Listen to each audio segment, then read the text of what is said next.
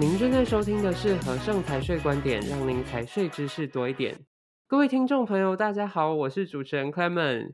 今天呢，来到我们节目的是 Frank 江旭红会计师。Frank，嗨，好久不见哦！每次见到 Frank 呢，都是来去匆匆的，不知道最近忙完了没？哎呀，会计师的工作呢，就只有大忙跟小忙而已。好。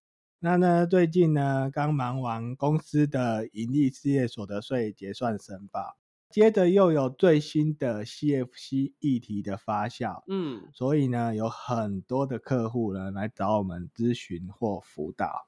难得呢，今天可以呢稍微喘口气，跟你在这里聊天。是，那我们今天要聊聊什么话题呢？哇，我真的有非常多地方要请教 Frank 的。那我最近看到的报章杂志上啊，就有很多写说高资产的人士都说开投资公司就可以节省税负，真的是这样子吗？哎，哦，这个议题不错哈，嗯，确实你看得到的呢，坊间有很多高资产的人士的。其实他们的名下呢，不外乎呢，都有一间或两间的投资公司。嗯，那我们今天就来谈谈这个投资公司的用途跟它的好处。是，首先要请教一下 Frank 一个比较常见的问题，就是投资公司的公司名称一定只能是某某投资公司吗？呃，这个不一定啊，嗯，公司的名字呢，它可能不叫做某某投资公司。但是呢，它的营业项目呢，一定有一个叫做一般投资业这个营业项目。哦，了解。那我们都知道，开设公司呢，就会有一个每年要在五月申报的营所税，还有每个单数月的十五号要缴的营业税。想请问 Frank 的是，开投资公司真的就可以不用申报营业税吗？呃，是的，你说对了。好、如果这间的公司它的营业项目呢是以投资为专业的话，那财政部呢曾经在民国七十九年初呢出了一个免申报的解释函令，哦、它确实呢是可以不用申报营业税。是。那这个解释函令的内容到底是什么？Frank 可以帮我们解释一下吗？哦，好的，嗯，好，那个函令呢，确实都有点文绉绉的，嗯，那你就耐心的听我把它讲完。好，函令是这样说的，这个函令的号码呢是哦，民国七十九年零六二五零二一号函，嗯，它的呢说法是这样子的哈，专营投资证券业务的营业人出售股票。及所领取的股利收入，依法呢免征营业税，并得免开立统一发票。也就是说呢，他每个月的销售额呢不用申报营业税，以资简化。嗯，好，那其实呢，它更进一步的规定呢，因为你不用申报营业税，所以呢，你取得之进项凭证呢所支付的进项税额呢。应不得申请退还哦，所以真的就不需要申报营业税哦。是的，没错。白话文的意思是，如果他的营业项目只有一个以投资为专业，他其实呢，在国税局这边呢，可以不用请领购票证，嗯，那也就不用申报营业税了。那虽然他不用申报营业税呢，但是呢，他还是要依照商业会计法的规定记账。嗯，同时呢，他也要依照公司相关规定，哈，比如说五月底的时候呢，还是要申报公司的盈利事业所得税这样子。了解。那大家都说这个投资公司可以节税，到底是怎么一回事啊？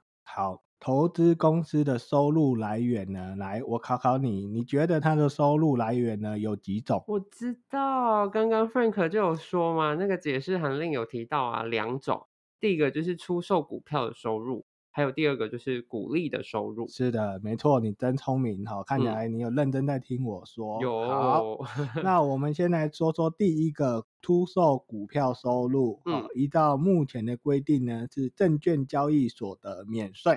那就是说，卖股票的所得是免税的，是这个意思吗？是的，没错。嗯、好，来，我来进一步说明一下哈。照刚刚的说法呢，股票的资本利得呢，应该是免税，好，因为证券交易所得免税。嗯，但是呢，依照目前呢所得税法的规定呢，公司还是会有基本所得税额的考量。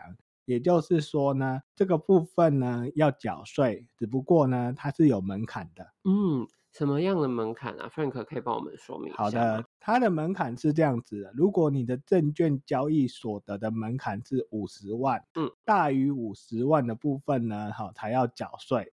但是呢，其实它的税率呢，也只有百分之十二这么低。哇，真的很低耶，只有十二 percent。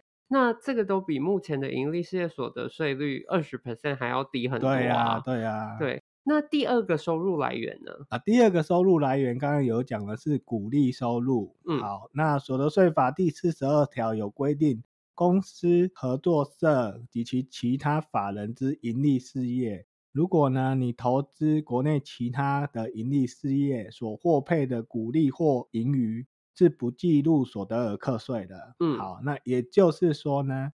投资公司如果收到其他公司给你的股利收入，它是不计入所得额课税。哦，也就是说，我们领到的股息都不需要缴税，哎。对呀，不需要缴税。哇，哇，那 Frank，我想要问你一个更专业的会计问题，就是如果这家投资公司有投资其他公司，而且持股超过二十 percent，那他是不是有需要用什么权益法去认列？哦哦，没错哈、哦，看起来呢、嗯、这几集的 podcast 呢，让你的会计呢观念进步神速。真的。那我来补充说明一下哈、哦，持股超过百分之二十呢，哈，要依照你的持股比例来认列这个被投资公司的投资收益。嗯、哦。但是呢，投资收益呢是未实现哈、哦，因为你还没收到钱，所以呢，这个投资收益呢，在做公司结算申报的时候呢。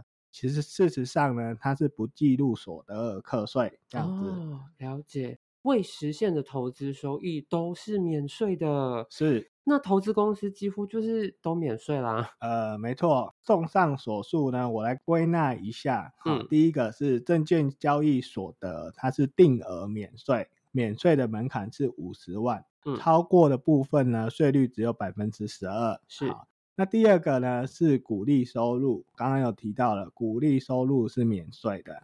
那第三个呢是它未实现的投资收益，也是免税的。当然呢，如果这间投资公司呢它有利息收入，或者呢它是有海外的证券交易所得，或者是有海外的债券利息的话呢，事实上呢这部分呢还是要属于应税的范围。了解。是。那看起来拥有一家投资公司好像都不需要缴税。那就算要缴税的话，它的税率也比一般的公司还要低很多。难怪有很多高资产的人士都会把它当做一个节税的工具来使用。呃，我们中华民国号称是万万税，所以 Clement，你觉得真的不用缴税吗？嗯，我是觉得不太可能啦。不过其实大部分的国家都是万万岁嘛。是的。那是真的不用缴税吗？还是要缴的话要缴多少？呃，应该是这样说啦。虽然投资公司呢，它在税务上呢有一些免税的优惠，嗯，但是呢，它在财务上呢还是会有盈余。那既然你还是有盈余呢，你会面临到的就是盈余分配的问题。嗯，目前呢，商业会计法呢，对于盈余的分配呢，有两种方式。哈，一种是如果你没有分配的话呢，目前呢要针对这个未分配的盈余呢，课征一个惩罚性百分之五的税率，这样子。